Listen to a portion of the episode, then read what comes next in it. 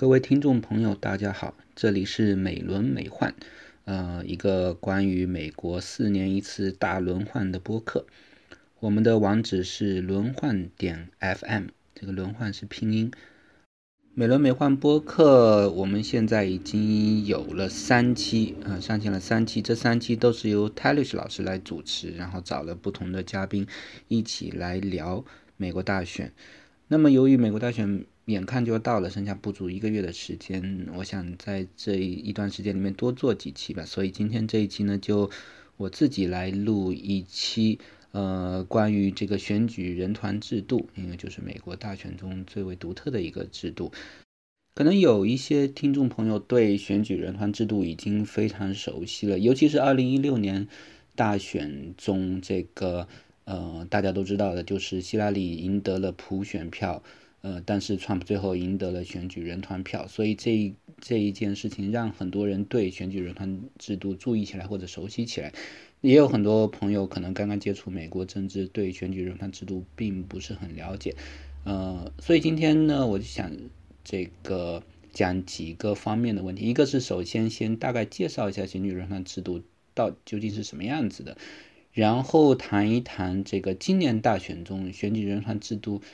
它这种设置它会造成什么样的幺蛾子？就是关于比如说最近呃大西洋月刊上提到的 Trump 的这个竞选团队在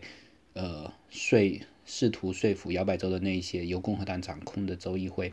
去单独任命一个选举人团制度，无视那个普选票结果，呃等等这样一些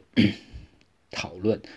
然后。选举人团制度为什么会有这些漏洞，让这些所有这些这些阴谋得以产生、得以出台？呃，接下来会谈一下说，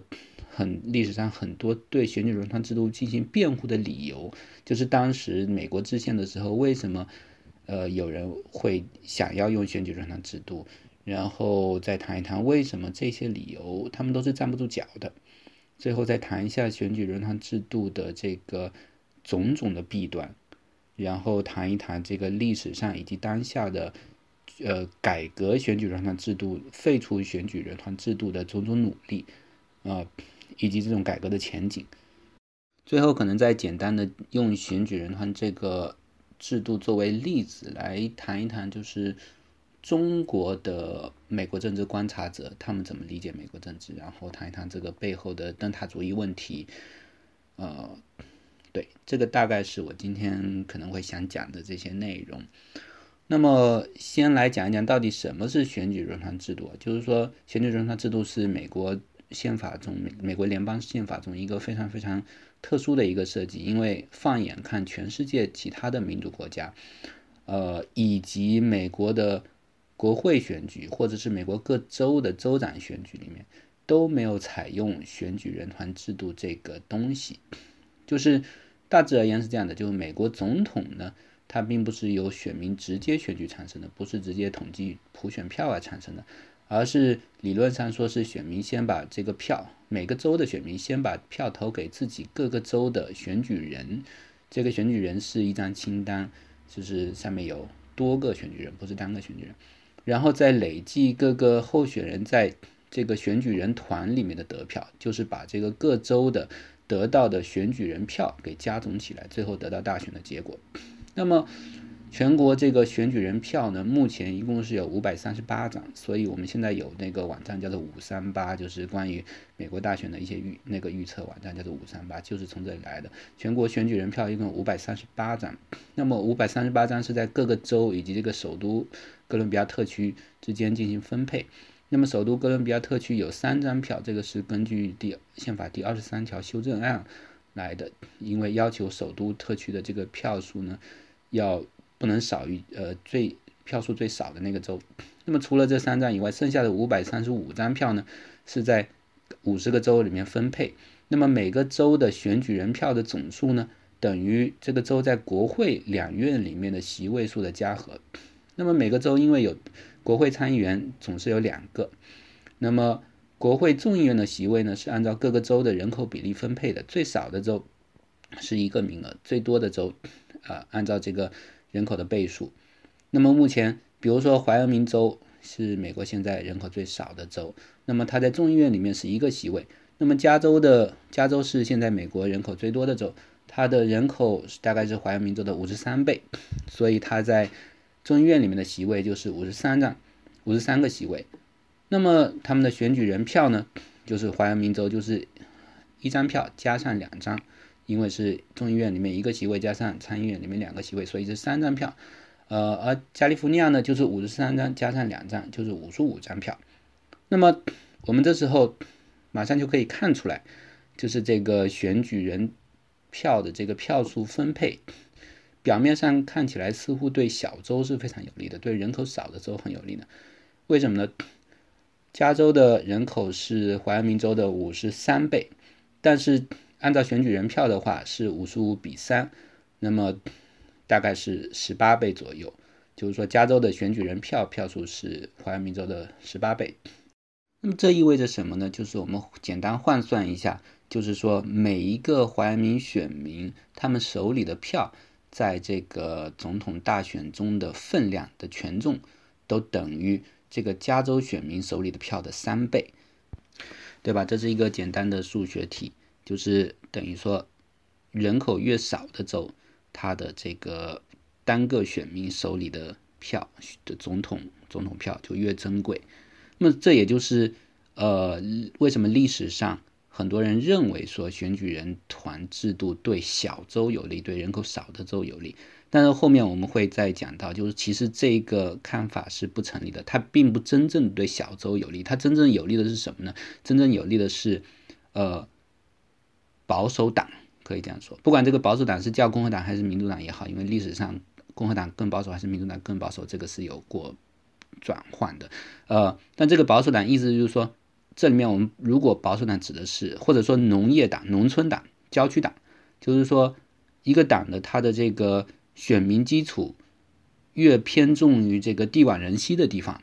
那么保守呃选举人团制度对他越有利。如果一个党的这个选民基础越偏重于这个人口密集的城市地带、工业地带，那么选举人团制度对这个党越不利。就是说，对党的好处和对大小州的好处是两个不同的事情。我们后面会呃仔细的去分析为什么会是这个情况。好，那么全全国的这个选举人票一共是五百三十八张嘛，所以如果一半的话就是两百六十九张。那么任何候选人呢，只要夺下全国超过一半的这个选举人票，也就是说至少两百七十张的选举人票，他就能够赢得大选。那么根据宪法的第十二条修正案呢，就假如说没有哪个选举人获得超过一半的选举人票，那么呢就由这个众议院 从得票前三名的这个总统候选人里面去选总统。那这时候不是每个众议员投一票，而是。每个州的呃国会众议院代表团投一票，那么，呃，这意味着什么呢？就是说，比如说我们看，假如按照现在的众议院的席位分配啊，当然因为大选之后众议院同时也在选举啊，所以大选之后众议院的席位会发生变化。但是如果我们按照 这个目前的众议院席位去看的话，会发现民主党在众议院里面。如果按席位来说，民主党是占多数的，但是如果按州代表团的话，民主党是占少数的。为什么呢？这又跟这个美国的人口分布有关了，就是，呃，人口多的、人口密集的、工业化程度比较高的、呃，城市化程度比较高的那些州，往往是民主党呃占据优势的州。然后这些州里面产生了很多民主党的席位。但是他们加起来，比如在同一个州，比如加州，加州有很多很多的五十多个呃众议院席位，但是所有这些票在众议院选这个总总统候选人的时候，在在这个没有哪个总统候选人直接获得全国过半数选举人团票的时候，众议院投票选的时候，所有这些加州五十三个席位只算一票，呃，怀俄明州 只有一个众议院席位。他就算一票，嗯，所以这里面其实跟刚才那个前面讲的众议院，呃，这个选举人团票的分配一样的，它也是内在的偏向于那个选民基础更为农村化、更为郊区化、更为地广人稀化的那一个政党。啊，所以那个前几天，Pelosi 就是这个民主党的这个众议院发言人，呃，他就呼吁大家在这个众议院投选举的时候一定要出来投票，不仅在总统大选的时候要投票，众议院选选举的时候也要投票，争取不仅要争取维持民主党在众议院里面的多数席位，而且同时要策略性的投票，尤其呃争取能够在国会众议院州代表团这个层面上，也能够占得多数。这样子，万一这个今年总统大选中发生争议，需要由众众议院来裁决的时候，呃，才能够保证这个呃选上的是拜登而不是 Trump。好，这个是总统在发生争议情况的时候，总统呃在众议院里面的投票情况。那么参议院呢？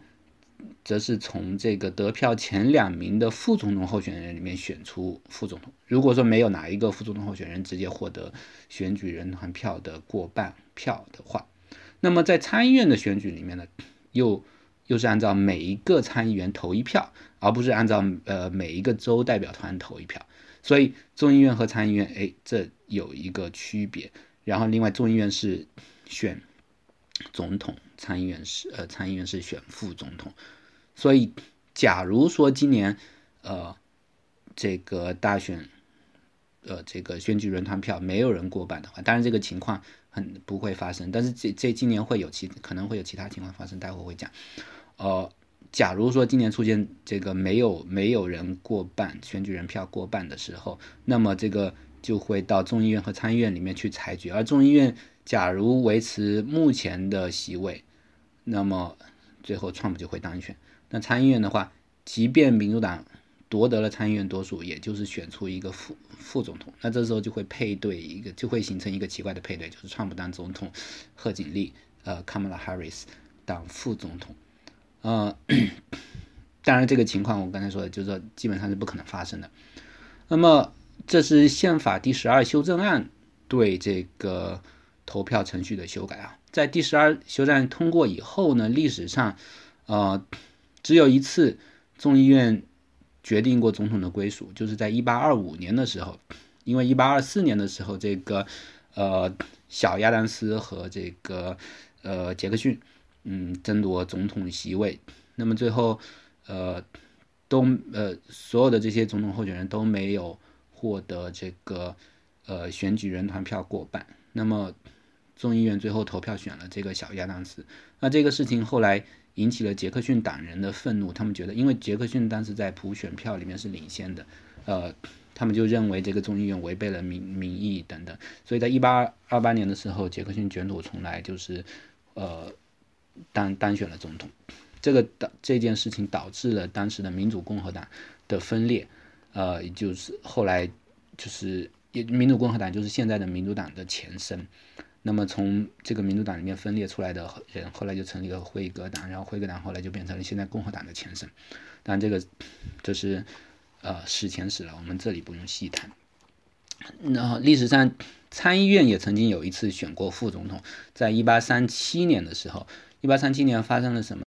当时这个民主党的副总统候选人，就民主党是其实呃赢得了普选票。多数，然后也理论上也赢得了选举人团票多数啊，呃，民主党的总统候选人是很顺利的当选了，但是副总统的候选人，呃，Richard Johnson，呃，他跟他自己的女黑奴同居生子，然后弗吉尼亚当时的民主党的这个选举人团代表，这个二十三名选举人呢，他们对这个事情很不满，因为。一个是觉得和呃就是有违伦理，另一个是弗吉尼亚当时是奴州，他们本来是反对呃白人和黑人之间有通婚生子的行为的，所以这个弗吉尼亚的这个选二十三个选举人集体叛变，不把这个选举人票投给这个 Johnson，导致 Johnson 的这个选举人票呢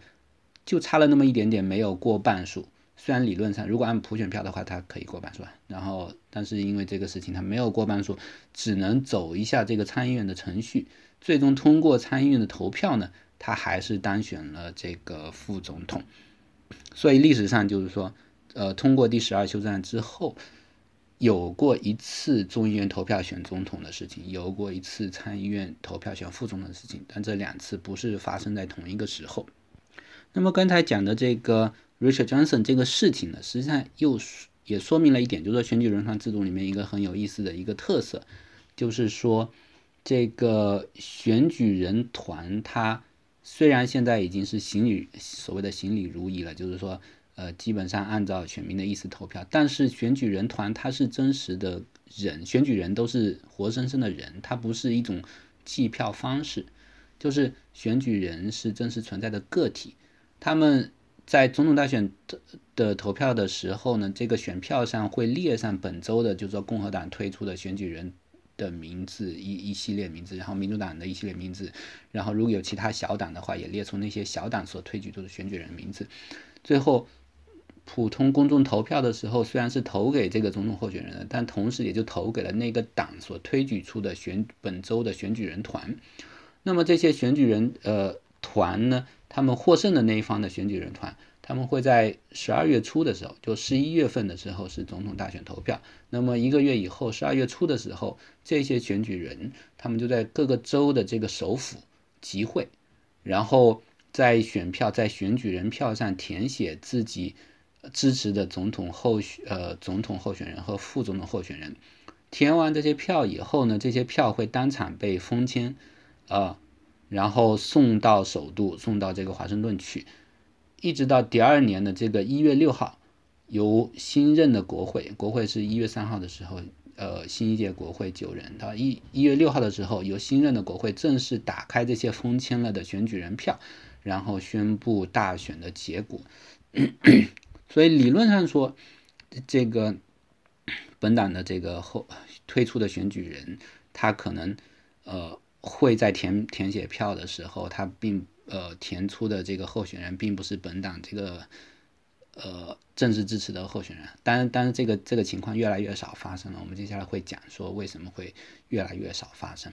以及就是很多对这个。对选举人团制度有美好寄托了美好想象的人，好像觉得说选举人团制度是通过精英来制衡这个庸众啊，或者诸如此类的。为什么这些想法是一开始就站不住脚的？但是在说这些之前，这个这个待会我们在谈论选举人团制度的优劣的时候会，还有历史演变的时候会更详细的讲。那么在说这些之前，先说一下，就是说今年选举人团制度可能会造成什么呃额外的问题。就实际上，选举人团制度在过去的二十年里面已经导致了很多问题，就是呃著名的两千年大选的时候，这个呃佛罗里达州的蝴蝶选票啊，然后二零一六年大选的时候。等等，这些我们待会也都会讲到。那先说今年，今年，嗯，这里就要提到一点，就是说，根据宪法规定，是每个州可以自行的决定本州的选举人的产生方式。那么，只有一点限制，就是说，这选举人是不能由联邦的公职人员来担任的。那么，就是说，你在在联邦的政联邦政府里面担任公职的话，就没有资格担任本州这个州的选举人。所以在历史上，就是说，迄今为止也是，就是。呃，各个党派都是把选举人当做一种荣誉，给奖赏给本党在基层那种呃忠心耿耿的党工志愿者，这样子筛选这些志愿者。那么除了这个以外，基本就没有什么限，没有什么限制了。那么历史上这个各个州的选决定选举人名单的方式发生过很多的演变。建国呃，美国刚建国的时候。选举人一般是由州议会直接来任命的，就普通民众是没有权利参与到总统大选里面的。然后，但是很快的，就是在几十年间，嗯，一八三二年的时候，基本上当时的各个州，呃，南卡罗兰在当时的那些州里面，南卡是一八三二年改成了由这个民众，呃，本州的民众普选结果决定选举人，然后。到后来又有新的州加入以后，又又有一些州采取州议会任命的形式。那么到一八七六年的时候，科罗拉多州，呃，也修改了本州的法律，由这个呃民众普选结果来决定选举人，以后就再也没有哪个州是通过州议会直接任命选举人的方式了。但是这只是说实践上没有啊，就是说法律上并不是不可行。那么就是这一点呢，在今年的大选之中，呃，有可能被利用，然后也有人想要利用这一点。为什么呢？就是说今年因为疫情导致很多人从以往的那个现场投票改成邮寄投票，加上这个呃很多共和党掌权的州州长什么的。那个想方设法的裁撤这个投票站的数量，然后想方设呃想方设法的这个呃减少可以邮寄投票的时间，提前截止日期等等。那个目前呢，就是很多州都有各种各样的法律诉讼。那个比如说威斯康星州，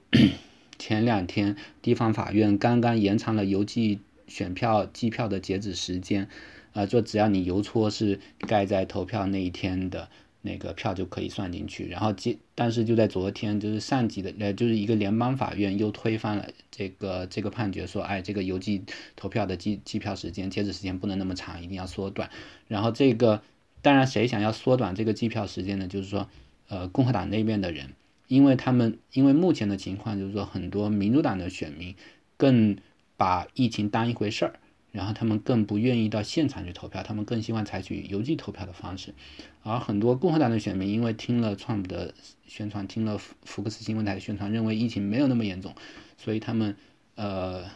不那么担心到现场去投票。所以如果能够把这个邮寄投票的这个截止日期呃提前，把机票时间缩短，然后把这个很多邮寄。选票以各种各样的名义打回去，然后去减少这个大，尤其在大城市里面，在这个少数族裔聚集区里面的投票站的数量的话，就可以大幅的减少民主党的得票。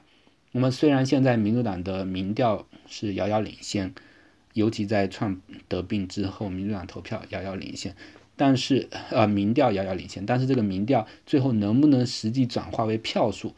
很很大程度上就看这些盘外招有多大程度上能够实现。那么，嗯，还有呢，就是说，就算这些盘外招没有办法实现，就是法院如果说阻止，呃，这个共和党州长提前截止这个呃邮寄选票的统计，那么邮寄选票的统计是在这个现场开票之后的，所以就是说，如果在投票当天。在那些摇摆州、关键摇摆州的这个现场投票的计票里面，川普和拜登没有拉开差距，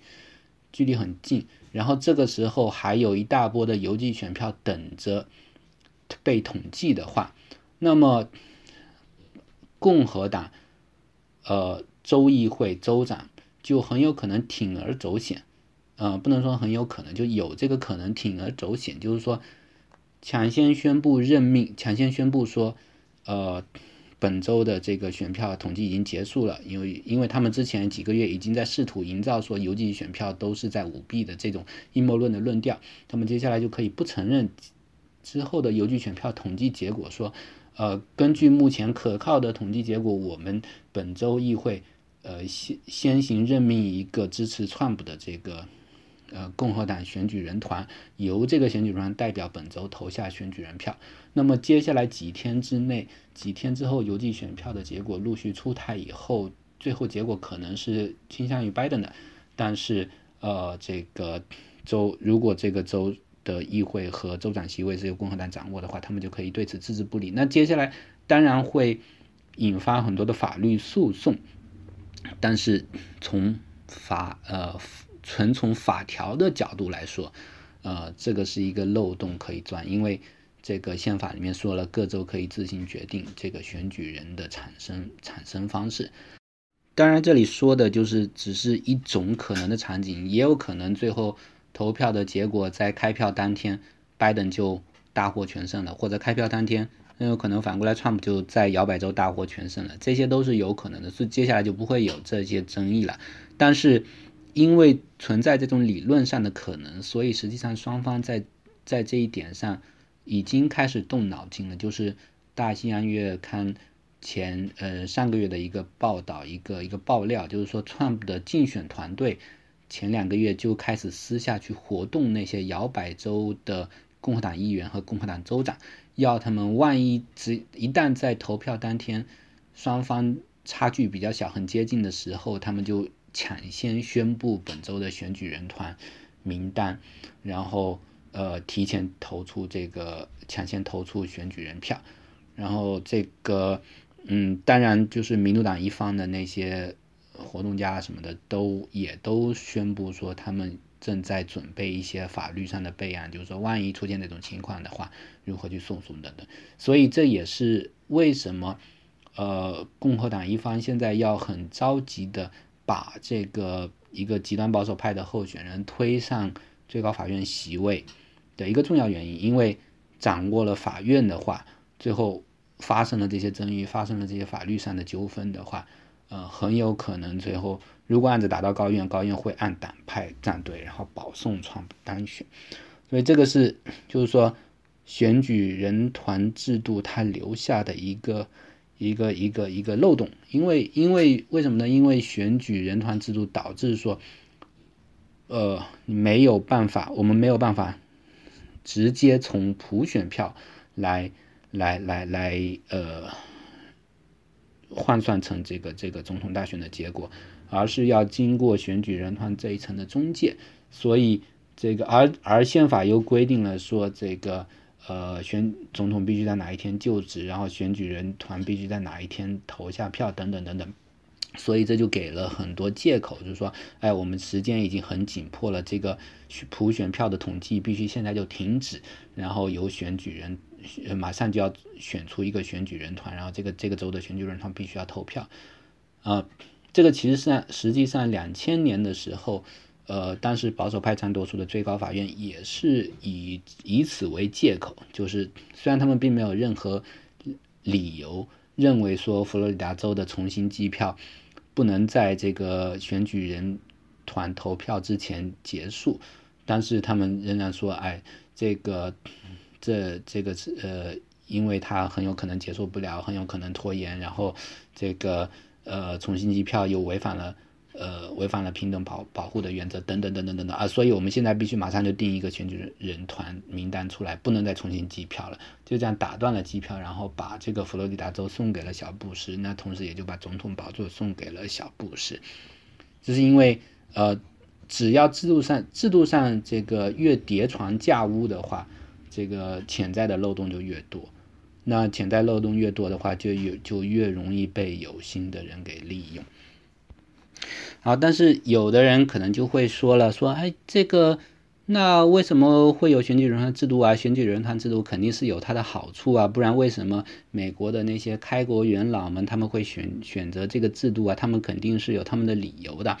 那么呃。那他们的理由到底是什么呢？最常见、最最常被人提起的理由，两个理由吧，可以说，一个是呃，说这个选举人团制度保证了小州的利益啊，如果没有选举人团制度的话，小州就会在总统选举中被被这个候选人忽视，然后大家都去投呃讨大州的好了，因为人人越多的州越重要。如果看观看普选票的话，那小通过选举人团制度的这种加成，就像刚才提到，每个州。除了人口比例分配的票以外，额外的每个州再分两票，那这样的小州选民的权重一下就提高了，那是不是这个在联邦制底下选举人团制度就保障了小州的利益呢？这是最常见的一种论调。那么常见的另外一种论调就是说，呃，选举人团制度是一种用精英来呃防范这个庸众的一个一个一个制度啊。这个你看，比如说很多选民。呃，被被福克斯新闻台给忽悠啦，被川普给忽悠啦，他们投给他。那这时候，选举人选举人他们有自由意志啊，他们可以利用自己的个体能动性，就是就算本周投票给了某个特别不合格的选呃候选人，这个选举人也可能反叛啊，然后也可能这个呃运用自己的独立判断，然后把不把票投给他。那当然，我们现在这通过经过上一次大选的话，这这种论调就小下去了，因为显然那些呃红州这个川普州投选出来的选举人并没有一个叛变的，呃，但是但是这个是过往常见的一个为选举人团辩护的一种思路，就那种精英主义的思路。那么，为什么这两个理由、这两种辩护都站不住脚呢？实际上，这这两个理由都站不住脚。一个最根本的原因是，美国呃，就是说，他美国建国一代、美国制宪一代人，他们在思考问题的时候，他们毕竟是开风气之先嘛，就是从一个君主制的英国独立出来以后。要设计一个民主共和国，那么要防范到未来出现的种种风险。那这些风险是什么？然后这个民主制度、共和制度会怎么演变？实际上是他们当时很难完全预想到的。而他们没有预想到的一个重要的变量，一个非常关键的一个因素是什么呢？就是说党派的出现。党在在美国建国之初的时候，呃，这些当然这些。呃，制宪者内部也有种种的分歧了，但是那时候因为还没有在联邦层面上进行民主实验的经验，就是大家多少抱着一种什么“君子群而不党”的那种想法，就是不承认党派的存在，嗯，所以他们在制宪的时候完全没有考虑到这个因素。但是制宪结束之后，联邦政府成立之后，很快的这个。呃，联邦层面的政客们就陷入了党争，就很快出现联邦党和反联邦党。这个反联邦党后来就变成了民主共和党，那么演变成之后的这个民主党，然后从民主共和党里面又分裂出辉格党，然后演变出后来的共和党。主要党派政党很快就成为了美国政治生活中不可或缺的一个环节。那么这个就是这一点，党派的出现这一点就完全完全。呃，颠覆了之前呃制宪者们对选举人团制度也好，对其他许宪法中规许其他许多许多呃要素的想象，就是不在今天主题范围之内，所以今天不讲。嗯，对选举人团制度的好处和坏处的想象，就完全被党派的出现给颠覆了。那么，当然有的人可能。想说，那我们退一步说，是不是因为政党这个东西本身是一个坏事情？如果这个民主生活里面没有政党的话，是不是会更好呢？其实并不是这样的，就是即便从理论上说，从这个规范理论的角度说，政党也是这个呃民主政治生活里面必不可少的一个环节，因为政党有很多很多重要的作用，包括呃组织对选民的组织，然后包括给那些底层选民，就是说在在政治生活中。没有什么话语权，然后被排斥在外的、被边缘化的那些选民一个上升的渠道。当然，这个具体说起来要花很长的时间了。但是简单的说，就是我们可以想象一下，假如没有政党的话，那么普通选民就会在政治生活中陷入一种原子化的状态，那么就更难以抵挡那个其他的利益集团的这种影响和压榨，就是比如权贵集团这个。呃，大金主、大财团的这个影响压榨，虽然当然，虽然说政党也有的时候也会被这些利益集团所利用，但是政党的存在本身，呃，它可以被作为一种呃抵抗这种特殊利益集团，然后帮助普通选民组织和发声的这样一个有用的工具。好，那么政党制度的出现，政党的产生，怎么样？让呃原来的那个选举人团制度的辩护者所想象的选举人团制度的两个好处消失于无形呢？就是一个是说保护小州的利益，另一个是利用精独有独立判断的精英来抵制庸众。呃，这两个想象中的好处如何让他们给消失的，或者是这个泡沫如何破灭的？那么先先看这个小州或大州的问题哈，就是 当很多人在讲说选举人团制度保护小州的时候。一般来说是会结合着另外一套制度，就是“赢者通吃”的这个选举人票分配制度来讲的。就是，呃，我刚才一开始好像也忘了提到“选赢者通吃”这一点。虽然就是说很多人默认选举人票制度就是“赢者通吃”，但是实际上理论上说并不一定如此哈。就是因为宪法之中，就像刚才提到的，宪法并没有规定说，呃，每个州必须要把。这个所有的选举人票都都给某一方的这个总统候选人，这个每一个州实际上是每个州可以采用自己的分配选举人票的分配呃的的那个方式。那么但是在现实之中，绝大多数州都是采取了赢者通吃的制度，就是说，呃，以目前来说，呃，五十个州里面有四十八个州都规定说哪一方哪一个党派在本周的这个获得普选票的这个优先多数的话，并不是说过半数，而只是排第一名的话，那就把这个本周的选举人票全部都给这一周的呃这个州的普选票胜者，嗯。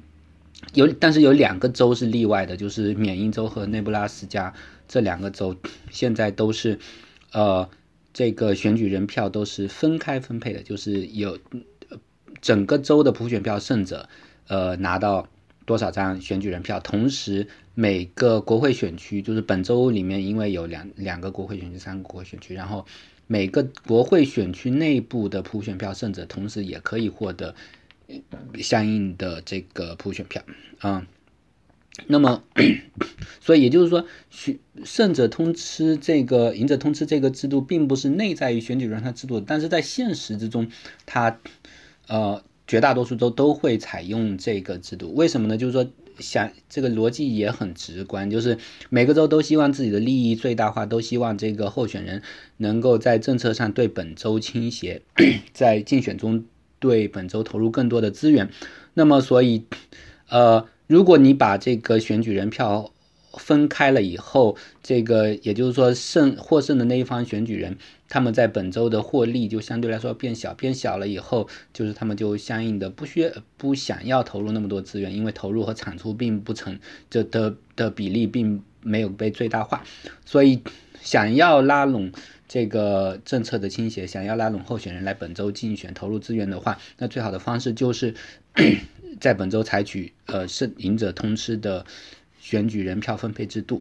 这个逻辑听起来好像是很好的、很美好的，尤其是跟前面提到的说，呃选举人票。本身在州与州之间的分配是对小州倾斜的，因为考虑到就是说每个州额外的多分到两票，这样的话小州好像权重就相应的提高了。所以如果赢者通吃的话，听起来是不是小州能够获利更多啊？呃，这个也是一开始某呃制宪的时候某一些人支持选举人和制度的考虑，但是问题在于就是说政党的产生。就改变了这个背后的这个利益分配机制，改变了背后的这个动机和考量。因为这时候，呃，在全国层面上，在联邦层面上出现了两个大的政党以后，各个州的选民他在投总统票的时候，他是根据党派、根据议题、根据意识形态来站队的。那这时候，州的利益相对来说。呃，就排到了后面，越来越往后排。那这时候，由于根据就是说，呃，选民也是根据党派来站队和投票的。那这时候，这个一个州是大州和小州，就变得相对来说无关紧要了。真正重要的是你是红州还是蓝州或者摇摆州，也是真正重要的是每个州内部这个不同党派的选民的比例是否。呃，是这个差距是否足够巨大，使得这个各党派的候选人不再需要把资源投入到这个相应的呃州里面去？当然，这这里面我们暂且不考虑，就是说所谓 down ballot 的问题，就是说选母鸡带小鸡选举总统候选人带动这个国会候选人或者地方候选人的问题，因为这个会这个这个这这些因素加入进去，当然会让这个问题更复杂。但是大背后大致的逻辑是这样，就是说现在。不管你是怀俄明州还是加利福尼亚州，已经不再重要，是大州还是小州不再重要了。怀俄明州如果呃共和党的选民数量远远超过民主党的选民数量，所以就算这个共和党候选人一个广告都不打的话，怀俄明州还是共和党人的。然后在加州，民主党选民的数量远远超过共和党选民的数量，那个民主党候选人一一个广告都不打，这个呃这个这个选举人票，加州的选举人票还是民主党人的。那这些州。在竞选中，通通都可以置之不理。那么重要的州剩下哪些呢？剩下那些摇摆州，也就是说，两党选民数量相差无几的。然后同时，呃，就是说，谁在这个州里面稍微占一点上风，他就可以把这个州整个州的选举人票通通拿下，然后在这个选举人团的计票上占得大便宜的这这一些州。那么，所以我们可以看到，就是说。包括像二零一六年的时候，大家也在，呃，这个希拉里为什么会输掉，就是因为在几个关键的摇摆州，这几个袖带州，宾夕法尼亚、俄亥俄、威斯康星、密歇根，呃，输了，输了这几个州加起来输的，呃，差距输掉的不超过十万票，在全国层面上赢得了三百万，呃，多赢了三百多万张普选票，无济于事。只要这摇几个摇摆州输掉以后，大选就输掉了。那么，即便在这几个摇摆州里面，也有大州和小州之分。那么，呃，显然，如果两呃两个大党派看投入和产出的比例的话，那显然在摇摆州里面的大州就比摇摆州里的小州要重要很多。那比如相对来说，佛罗里达州、宾夕法尼亚州、俄亥呃，这都算是摇摆州里的大州。然后，呃，俄亥俄等州也是半大不小的州。那么还有一些所谓的摇摆州，比如说在过去几届 总统选举里面。呃，有时投民主党，有时投共和党的，比如像艾奥瓦州什么的，呃，基本上就没有，就不是什么战场，没有什么广告资源的投放。相比于俄亥俄州、宾夕法尼亚州，叫冷落很多。虽然理论上说他们也是摇摆州，或者有成为摇摆州的潜质，那么显然就在于说。从党派、从政党的角度出发考虑的话，仍然是投放大州、投投放摇摆州里的大州广告，远远比投放小的摇摆州要要见效的多。所以，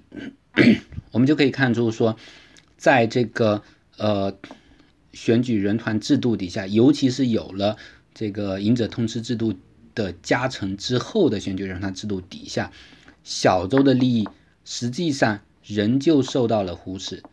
然后这时候谁受到了重视？摇摆州的利益受到了重视，而摇摆州的利益受到了重视，这就导致了这个在总统大选里面，以及在这个产业政策等等各个方面上，呃，在整个国家的政治走向上，呃，这些方面的受都受到了摇摆州一小部分选民的不成比例的影响。比如说，二零一六年大选的时候。大家都在讲铁锈带的这个蓝领选民等等，那么铁锈带选民这些蓝领选民，呃，这个没落的重工业的过去的这个这个雇员工人们，他们在美国的总总人口中的比例其实是很小的，但是由于他们是摇摆州里面的摇摆选民，所以他们在这个总统大选中的分量就不成比例的大。所以等于说，他们的取舍爱好，他们的这个呃爱憎，呃他们的感受呢，就成为了左右美国政治走向的最关键的一个因素。呃，所以我们就可以看到说，这里面就是说整个政治体系里面，就是说通过投票来反映选民偏好的这样一种反馈机制呢，就产生了非常巨大的一个扭曲。所以。从这里就可以看出，就刚才说的，为什么政党的出现让原先某些人所预想的，好像选举人团制度能够保护小州的这种好处不复存在了，或者有可能这些好处其实根本就不可能存在，只是当时呃他们所想象出来的好处是在现实中根本不可能实现的好处。那么另外一点就是说，呃，有一些人认为选举人团制度。提供了一个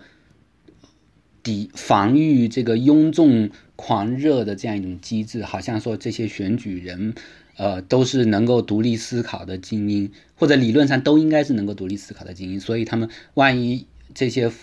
呃狂热的庸众们选出了一个特别不够格的呃候选人，总统候选人的话，这些呃选举人们能够凭着良心，凭着自己的智慧投下。独立的一票，然后选一个更好的候选人。当然，我们从现实中已经看到，实际上并不是这么一回事了。但是，为什么这个不是这么一回事呢？就是背后的机制到底是什么？首先，第一点要说的就是，前面已经提到了，宪法中规定说，这个。选举人不能是担任过联邦公职的这样一些人，就是当时制宪的时候，他们的考虑说，如果你在政府里面担任职务的话，你就会有利益关联，你有利益关联的话，你可能就不能凭着良心投票，就会有种种种种的纠葛，对吧？所以为了防止出现这些问题的话，就就禁止有公职的人担任这个嗯选举人。那么但这样在现实中造成的一个后果就是说，这些担任选举人的话的人，往往是呃一开始是议会里面推举出来的乡绅嘛，到后来变成这个政党的义工、基层义工，然后基层志愿者等等，他们实际上。没有参与过全国层面的政策事务，他们在这方面是缺少见识的，所以他们其实很难有什么真正有力的独立判断，或者说比普普通民众更高明的独立判断，因为他们自己本来本身就是普通民众了，所以呃这一点就是和一开始这个想象说精英抵抗庸众的这个这个这个意图啊，这个设计意图就就已经开始自相矛盾了。但是，即便这个限制不存在啊，即便说这个，嗯，可以担任公职过的人也可以，也可以成为选举人嘛，呃，后来这个政党的产生，就像刚才说的，政党的产生会导致这个所谓的防范庸众这个这个这个这个设计思路呢，成为一纸空文。为什么呢？那不管你理论上、纸面上啊说的多天花乱坠、多好听，说这些。选举人都是有独立思考能力等等，但是你怎么去筛选这些人？就是选举人的产生，就是说他需要一个产生机制，他需要有一个筛选者。那这个筛选者是谁？是州议会。然后那州或者是当然州议会要只是批准一下这个各个党部提交上来州党部提交上来的名单嘛，所以就最后这个筛选的人肯定是州里面的党部。那么呃批准的人是这个州议会里面这个掌握多数的这个党派。所以，所以实际上最后真正来制定名单的是政党。那么政党当然要把政党的利益摆在第一位了。政党肯定不希望说，我这个党赢得了这个州里面的普选票以后，结果选上来几个不听话的选举人，白白的把这个我这个这个票投给了对方的这个候选人，那我这个这个政党不是白搞了吗？所以。为了维护政党的利益，一定是要千挑万选挑出那些呢忠心耿耿的党工、忠心耿耿的这个党派党派忠诚分分子吧，可以这样说。呃，要经过几番的筛选，然后确保不会出现问题，不会出现纰漏。当然，就像前面提到的这个，呃，这个一八三七年、一八三六年副总统选选举的时候也出现过问题，然后后来，呃，历史上发生过。很多次的所谓的这个失信选举人，就是 faceless electors，就是把票投不投给这个本党指定的这个候选人的情况都发生过。但是，嗯，总体而言，政党是采取了各种各样的方式去防范这种事情的发生，包州议会也采取种种方式去防范这种事情发生。那比如政党采取什么方式呢？就是当然就是事前事后的总呃精挑细选了，比如说这个。二零一二年的时候，当时新闻里面有报道过，二零一二年这个共和党内部的这个路线斗争很激烈啊。罗姆尼虽然当成为了这个被提名人，但是共和党里面有一些自由至上主义者，他们是呃一直到一直到这个共和党全国代表大会开开完以后，都还支持那个呃 Ron Paul，就是荣保罗那个那个自由自由资产主义路线的代表者。所以，呃，艾奥瓦州当时的，呃，挑选出来的这个共和党州党部挑选出的筛选出的那个州里面的基层党工里面呢，呃，本来已经列了一个这个选举人名单了，但是后来发现其中一个选举人在 Facebook 上曾经说过支持 Ron Paul 的话，那么，所以这个州党部就赶快去找他谈话了，要他保证一定要支持 Romney 的呢。后来发现。他对 Romney 并没有那么忠心耿耿，他好像看起来不像是最后会支持 Romney，会坚决投下支持 Romney 一票的这样一个候选人，所以赶快就把他撤换了，撤换了一个，呃，就是完全忠于党的意图、忠于党的路线的这么这么样一个党工，所以就避免这种情况的出现。那么，二零一六年的时候，也有很多共产党里面有一些反对 Trump 的知识分子一直在说：“哎呀，这个你看创。”这么糟糕，虽然很多民众被他被他蒙蔽啦，那希望这些候选人能够能够这个，呃，这这这个张开慧眼，然后再凭着良心投下反对 Trump 的一票，等等等等。结果当然这些都在在这个最后选举人团投票的时候，十二月初投票的时候，并没有真正的实现。为什么呢？显然是因为共和党的各个州党部为了保证自己本党的候选人能够当选，在筛选选举人的时候，一定是千挑万选找出了那些忠心耿耿、特别狂热的川粉，然后所以不会有有人在投票的时候叛变。那真正历史上叛变的时候，就个体叛变的呃选举人，除了那些少数因为意识形态分歧的，很多时候是。输掉的政党已经是普选票输掉的政党，呃，里面会有一两个选呃这个选举人叛变投票给其他人，比如说就在二零一六年，呃，希拉里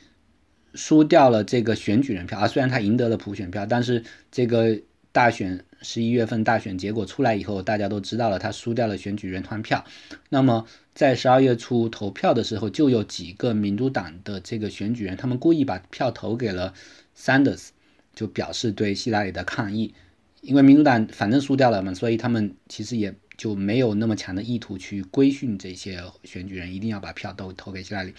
那么当时就有一些呃民主党的选举人，他们就是故意把票投给 Sanders，一方面是抗议希拉里，另一方面是想要测试一下这个各个州通过的州里面的法案，就是限制选举人投票。呃，方式的这些法律到底在宪法上，呃，违不违反宪法？怎么说呢？就是州议会为了防止那些呃选举人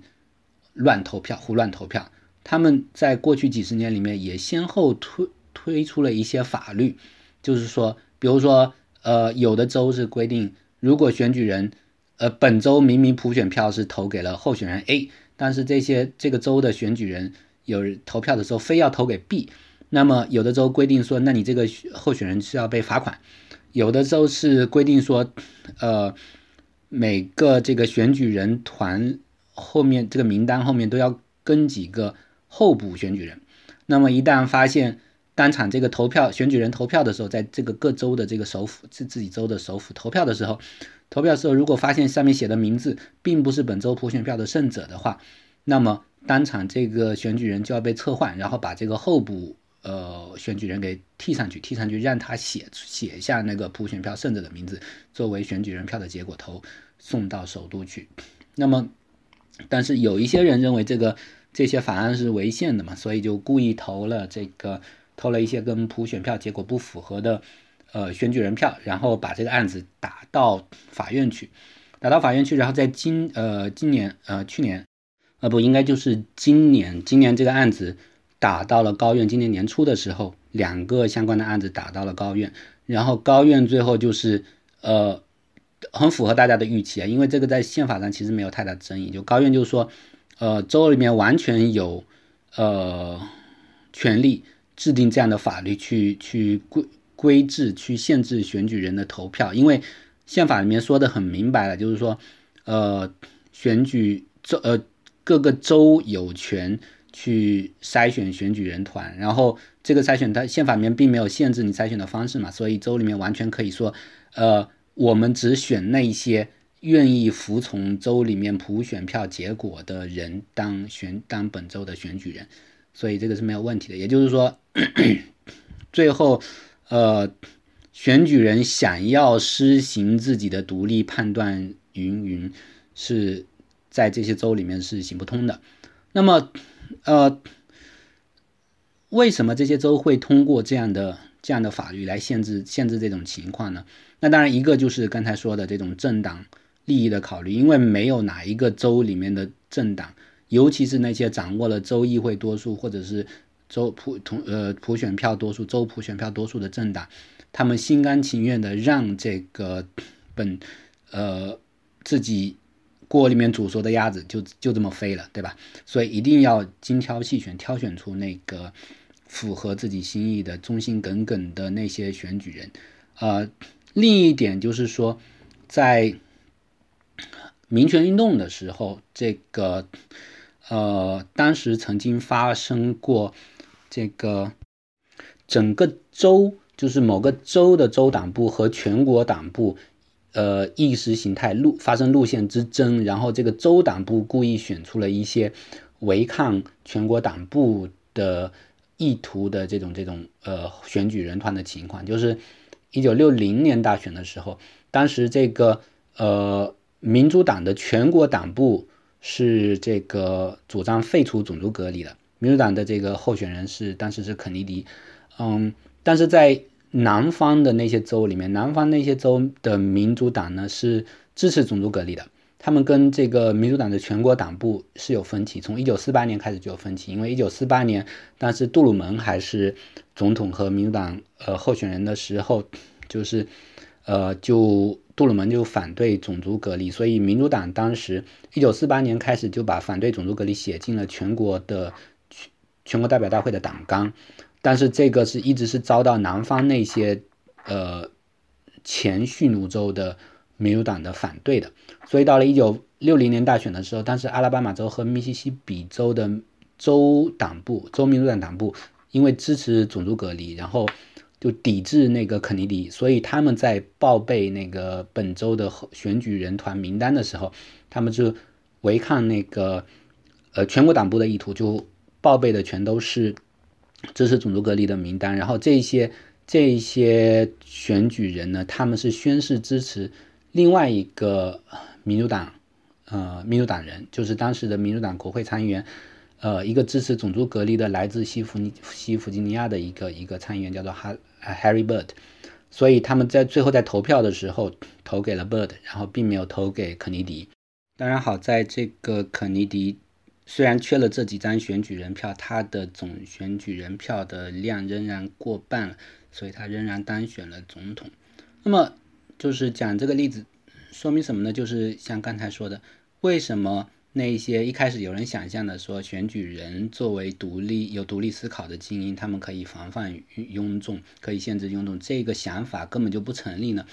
这个实际上背后有一个更大的教训，就是如果大家有听过我之前讲的那个博客，讲那个贤能政治与民主与平等的那个博客，实际上背后的这个理给的理论教训是一样的，就是。那些鼓吹贤能政治、鼓吹精英政治的人，往往忽略了这样一个问题，就是说，这些精英他不是自动的，不是老天挑选出来的。就是说，任何人要执掌政权，他都会有一个，都需要有一个筛选的程序。就是说，凭什么让这些人当选？这些人是通过什么程序出来的？有的人可能是通过呃流血斗争、闹革命；有的人是通过这个投胎投的好，成为。呃，一个皇太子，然后继承了皇位，等等等等，然后，但是这，呃，一有的人是通过司呃司法考试、公务员考试，anyway，就是说在在任何的这个社会里面，谁是精英，谁谁配执掌程序，这个不是一个好像很自然而然的结果，它永远是会有争议的，所以永远需要有程序来决定，所以永远需要有人来进行挑选，有有需要有人来制定这套挑选的程序。那么背后所有的幺蛾子都在这里了，就是表，即便你在纸面上把这些选举人吹得多么天花乱坠，说他们多么有独立思考，他们有多么有主观能动性，他们完你没有任何法律限制，他们呃一定要服从这个州里面普选票的结果，诸如此类的。但是在现实现实中，你就会发现说，选呃筛选。呃，选举人，然后列制定选举人名单这个事情，总是要有人来做的。那那也就是说，真正在这个过程中，真正啊起在操纵这个整个过程的人，就是制定这个这些名单的人。而这些这名单在现实生活中，在在现实的民主政治里面，它就是政党，它就是由党部来来来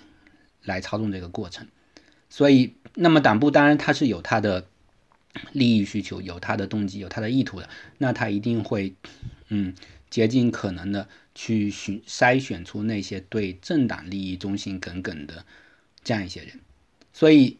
表面上说的那些所谓的精英政治啊，所谓的独立于庸众啊什么的，在现实中其实都只不过是迷思，都只不过是肥皂泡，就是看起来非常光鲜漂亮，但是一戳就破的这样一些肥皂泡。所以，当这个制度出现问题的时候，真正需要做的就不是不切实际的去想象说，呃，寄希望于说上天降下一些真正能够抵抗民意的、有独立思考的、呃选举人，然后他们担担当起拯救美国的重任，而是说 怎么样改革这个制度，让这个制度更加切实的符合民意，让这个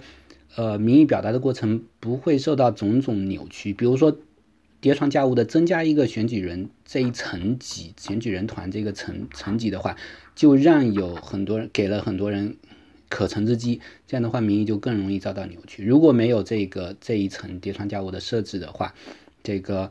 投选举和民意表表达的过程要顺畅很多。那么，那刚才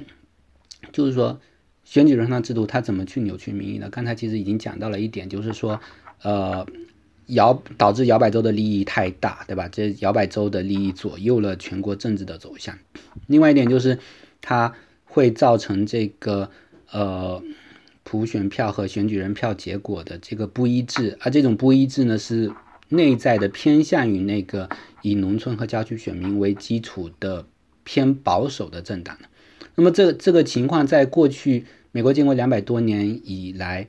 呃。很幸运的只出现过五次，但是同时很不幸的是，在过去二十年里面就出现了两次。就是历史上这个一八二四年的时候，还有一八七六年的时候，两呃一八八八年的时候，这三次就是是十九世纪出现了呃这个普选票胜者最后在选举人票上输掉的情况。但是这个呃。一八二四年的时候，并不是每个州都采取这个普选普选票制度啊，那个，所以所以就是很难，其实很难讲说到底这个普选票胜者是不是真正的普选票胜者，因为我们并不知道那些由议会指定选举人的州，如果是普选的话，结果会是怎么样。然后一八七六年的时候是内战结束，然然后那个南方重建濒临失败的呃这个关口，然后但是南方。的那些白人资产主义者都已经夺回了地方权力，然后纷纷打压黑人投票，呃，所以当时的这个民主党在普选票上面的获胜，实际上背后是有很多选举欺诈的现的情况的，所以也很难拿来作为例子。一八八八年的时候，倒是真正的就是说普选票和呃选举人票出现真正分歧的一次。那那个时候你就可以看出说。因为一八八八年正好是美国的这个十九世纪末二十世纪初进步主义运动和民粹主义运动第一第一次兴起的时候，然后也和现在一样有那个呃这个社会经济保守主义和社会经济上的激进主义的一个一个呃分歧，然后这个有有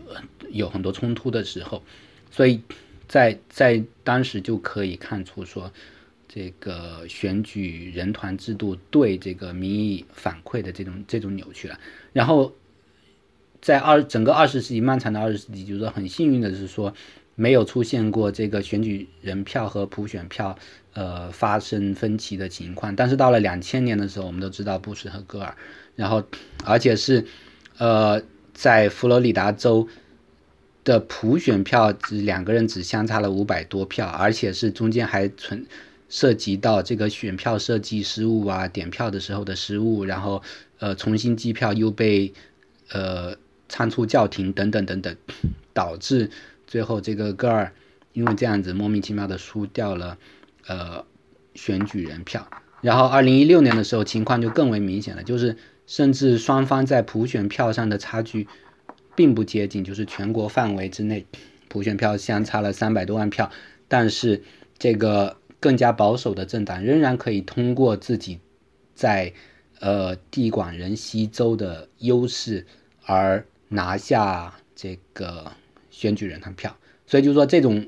呃民意反馈的扭曲程度，在过去二十年里面越来越明显，越来越就这个程度越来越高，嗯，那么还有第三点是什么呢？第三点就是说。这个选举人团制度，由于他把这个计票，由于他把这个结果从联邦层面下放到了州的层面，就是说，呃，导致了这个容错率的容错性的降低。什么意思呢？就是说，如果我们这时候统计的是全国范围内的普选票的话，那么假设有一个州里面，它因为计票的问题或者是投票舞舞弊的问题，它票这个州里面出现了几万票的偏差，对，在全国层面可能不产生什么影响，因为这个全国层面这个票差可能是几百万的票差，所以几万票不产生影响。但是由于是采用选举人团选举人票的方式来进行计票的话，那么每个州的结果就影响就更大了。那么这个州里面每个州到了每个州的层面，因为人口比全国要小很多嘛，小了几个量级。那么这个州里面的差距可能本来就是几万票，甚至是几千票。那这时候几万票的计票失误的话，就足以改变一个州的结果。那由于改变一个州的结果之后，再加上由于这个赢者通吃的制度，使得这个整个州的选举人票从一方倒向了另一方，那么就呃有可能改变全国全国大选的结果。也就是说，这个由于这个把计票把这个犯错的。这个这个抵消犯错的机会从这个全国层面下下降到了州的层面，所以导致这个系统它的容错性大大的降低了。那么就在两千年的时候，如果我们想象一下，假如采采取的是普选制度的话，那佛罗里达州仅仅是五百多票的差距，根本不会影响到全国的大局。但偏偏是因为佛罗里达州每个州都单独计票，那么佛罗里达州这个五百多票。算进来还还是不算进来？是不是应该重新计票？就成为了争议的焦点，同时就是永远改变了美国政治的这样一个走向。所以就是说，从这个民主制度的设计来说，选举人团制度是一个非常糟糕的制度，因为它在这么几个方面，它都是完全扭曲了这个整个体制，扭曲了这种民意反馈的机制，然后制造了非常非常多的。可乘之机，制造了非常非常多的虚弱点，让人家可以进行攻击的虚弱点。比如说，我们想象说，假如有某个国家，俄国啊或者什么的，他想要这个伪造大选结果，那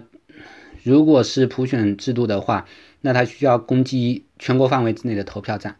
如果是选举人团制度的话，他只要选择几一两个摇摆州去攻击这一两个摇摆州里面的投票站，去去去黑到这一两个州里面呃的投票系统里面去，就足以改变这个选举的结果。那想起来就是说，是很可怕的，就是说这个犯错的概率要高非常的多。那么选举人团制度它的好处站不住脚，它的坏处这么多，难道大家都看不到这一点吗？为什么说？呃，历史上难道一直没有人呼吁要改革吗？其实是有的，从建国开始就一直有人呼吁要改革掉选举人团制度。比如说，包括一开始为选举人团制制度辩护的人，比如如果我们看联邦党人文集的话，联邦党人文集里面，呃，这个麦迪逊啊、汉密尔顿啊，都说过一些。夸奖、吹捧联邦呃选举人团制度的话，比如哈米顿在《联邦党人文记》六十第六十八篇里面啊，就说了这些什么什么精英，用精英来防范庸众，说选举人都是怎么样怎么样高尚的相称等等等等啊。但这些话当然就是说，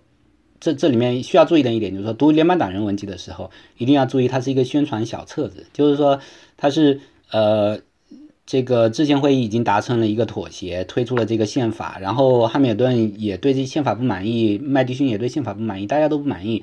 但是他他们都知道这个妥协只能做到这了。然后现在要让各个州去批准这个宪法，所以所以他们就开始写这个宣传小册子，把这个宪法吹上了天，然后希望能够忽悠大家都同意啊，都批准这个宪法。所以很多话他们说的实际上是言不由衷的，就是私下辩论的时候。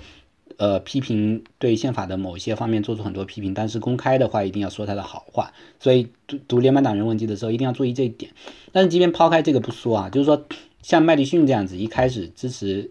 呃选举人团制度的，到后来的话，呃，他。都开始反对这个选举团制度，就觉得有改革的必要。比如他在一八二三年的时候，但是他晚年了，他已经做完总统，然后退休了之后，他在写给朋友的一封信里面就抱怨说，这个选举人团制度就完全是，呃，非常非常不合理的，它完全是对这个现行制度的一种一种扭曲，然后是对民主原则的违背，诸如此类的。所以，所以我们现在需要有一套新的制度，等等等等。那这些晚年的信不太被人重视的。那那实际上就是说。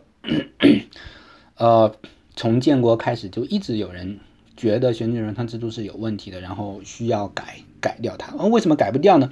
其实真正的原因在哪里呢？就是还是跟种族有关系，跟一开始是跟奴隶制，后来跟这个种族隔离，然后跟种族歧视有关系。就是真正一开始在制宪会议里面妥协的时候。支持联邦呃支持选举人团制度的一个重要的原因，就和支持那个就很多人坚持要求参议院一定要是一周两个席位，然后这个还有当时规定说众议院一定要按人口分配，同时黑人又只能算五分之三的人口等等等等等等等等，都是呃驯奴州代表坚持的，就是说因为驯奴州代表希望能够通过这样一些方式，呃。那个保维护蓄奴州的维护蓄奴州的利益，增加蓄奴州在联邦政府里面的话语权，因为他们其实也已经预预见到了北方正在呃，就是说呃工业化的前夕，然后这个人口人口增长要比南方蓄奴州要快很多，等等等等。如果完全是按照人口来投票的话，很快的这个北方自由州的话语权就要超过南南方的蓄奴州了，所以。一定要从制度上去扼杀这种可能性，所以会有参议院一周两席的安排，然后这个呃选举人团制度的安排等等。这个在建国早期实际上非常见到成效，从杰弗逊开始，连续几任这个总统都是弗吉尼亚州出来的，就是呃蓄奴州里面人口最多的那个大州。这面也可以看出说，它实际上并不保障小州的利益嘛，它它真正保保护的是那个。驯奴党派或者南方党派的利益，呃，那么到了二十世纪以后，民权运动前后，嗯，这个当时在国会里面有很多关于这个政治改革的这些讨论，然后当时当时有一个对这个选举人团制度进行改革的一个修宪的动议，是历史上。若干次呃废除选举人团制度的动议里面最接近成功的一次，就是说那个一九六九年的时候，当时有一个修宪的动议是要废直接废除掉选举人团制度。这个动议在这个呃众议院里面是三百三十九票赞成，七十票反对，这个绝对多数获得了通过。然后当时的总统呢尼克松呢，他也表示说，你只要这个。参议院也通过了，我就一定会签字，然后我就会说服各个州去去批准它，因为就是说修宪动议它的门槛很高嘛，它需要国会参众两院都是三分之二多数通过，然后同时这个要四分之三的州议会批准。那么，但是这个草案到了参议院里面，遭到了这个一小波的这个参议员的阻挠议事，就是 filibuster。嗯，什么叫 filibuster？我以前文章里面写过的，就是费力把式托或者程序性阻挠议事。嗯，感兴趣的朋友可以找来看一看。就是说，在在当时民权运动年代，哦，这个南方的那些支持种族隔离的参议员非常经常使用的一个方式，就是让这个参议院没有办法讨论某个特定的草案，然后 用这个阻挠议事的方式。让这个草案在参议院参议院里面流产了，一直没有得到表决。那么 为什么要阻挠议事呢？当时六九年的时候，有一个阿拉巴马州的一个呃参议员就说的非常的明确，就是就是说我们已经输掉了一场又一场的战了，就是。比如说种族隔离也表面上也废除了什么什么，如果这时候再再废除选举人团制度的话，那我们南方白人的利益怎么得到保障啊？我们难道我们要乖乖的听那些黑鬼的话吗？绝对不行，所以一定要抵制这个修宪的动议。所以实际上就是大家都心知肚明的，就选举人团制度和美国的种族歧视是根深蒂固的纠缠在一起的。然后那些反对。呃，修宪废除选举权制度的人，实际上都是和历史上那个支持奴隶制，然后支持种族隔离的这这一派一脉相承下来的。那么到了这个呃六九年、七零年，这个修宪动议差就是一呃没有得到通过，很遗憾的没有得到通过之后，这个事情就就淡了下来，因为修宪是一个很困难、门槛很高的一个事情，所以这个等到这个这个呃。这个热潮，这个怎么说呢？热情褪去之后，你想要改革的话，就很难再走修宪的这条路。所以，想要改革的人，他们就只能另外想其他的办法了。那么，其他什么办法呢？就是但是二零零一年的时候，呃，美国的西北大学有一个教授叫做 Robert Bennett，然后他提出了一个新的想法，就是现在很多州采取的一个思路，叫做呃全国普选票跨州协议。是这个全国普选票跨州协议是什么样的？就是呃，他呃去游说各个州的州议会去批准这个协议，然后呃这个协议的内容是说。这个这个州会把本州这个州的州议会会把本州的选举人，呃票全部投给，就是会要求本州的选举人都把票投给全国普选票的胜者。就是说，如果全国普选票的呃，如比如说希拉里在二零一六年大选里面获胜，假如这个会呃协议当时就生效的话，那么就意味着说，呃这些加入这个协议的州就一定会把这个这个这个票投给希拉里。那么 如果说加入这个协议的州，他们的普选票总呃，这选举人票总数超过了两百七十票的话，那么剩下的州就无关紧要了，因为你只要你获得了选举票的呃普选票的胜利的话，你就会自动的获得超过两百七十张的选举人票，那么也就是说你已经会一定会当选总统。那么当然这个这个不是说你加入这个协议之后，这个协议就自动生效了，这个协议现在还没有生效，你只是每个州加。表达这个意向，加入这个协议之后，如果这个协议加入这个协议的州，他们所拥有的选举人票总数超过了两百七十张，那么这个这个协议才会生效。当然，为什么呢？因为你如果没有达到这个总数的话，那就算这个协议生效了也没有意义嘛，因为你仍然不能够左右这个呃大选的结果。当然，现在离实现这个两百七十三的目标还很远，因为。呃，兰州嘛，就是民主党当然是很希望改革这个制度了，所以很多民主党执政的州纷纷都加入了这个呃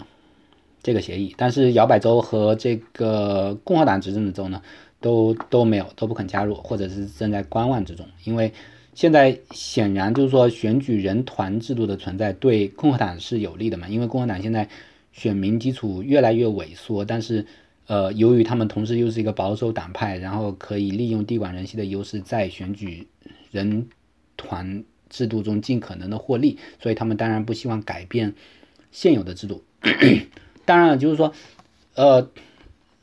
如如果这个制度发生改变的话，也并不是说共和党就一定要完蛋了或怎么样的，而是说共和党就要去寻找开发新的选民基础，然后他们要有一些政策观念上的转变，意识形态路线上面的转变，这个党还是会存在下去的，而且很有可能重振雄风。但是问题就在于现在掌握政党的这一波人，他们不愿意改变，因为改变了之后，他们就会在党内失去主导权，党内就会有其他的一些。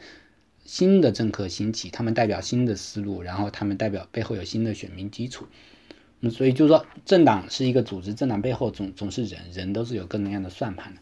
所以，所以这个全国普选票这个跨州协议，呃，什么时候能够实现？那还是目前看来，当然还是遥遥无期的，但是这是一个改革的方向。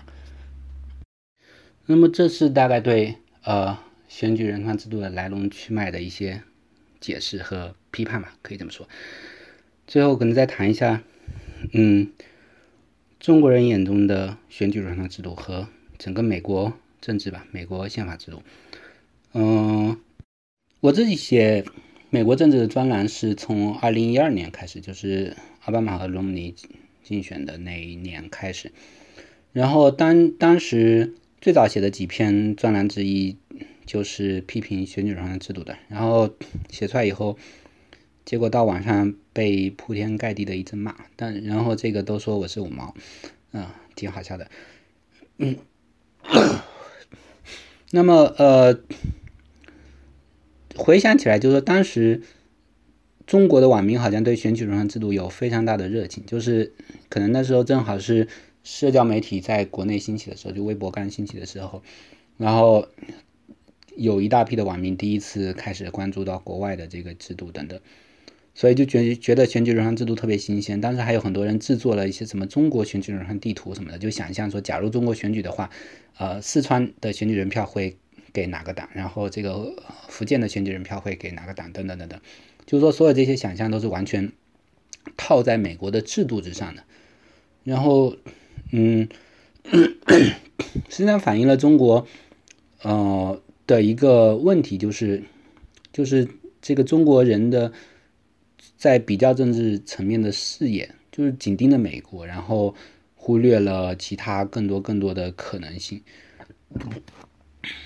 当然，就是说这个这几年川普上台之后。国内的这个观感肯定发生了很大变化，就是说，包括是选举人团制度的弊端，越来越越为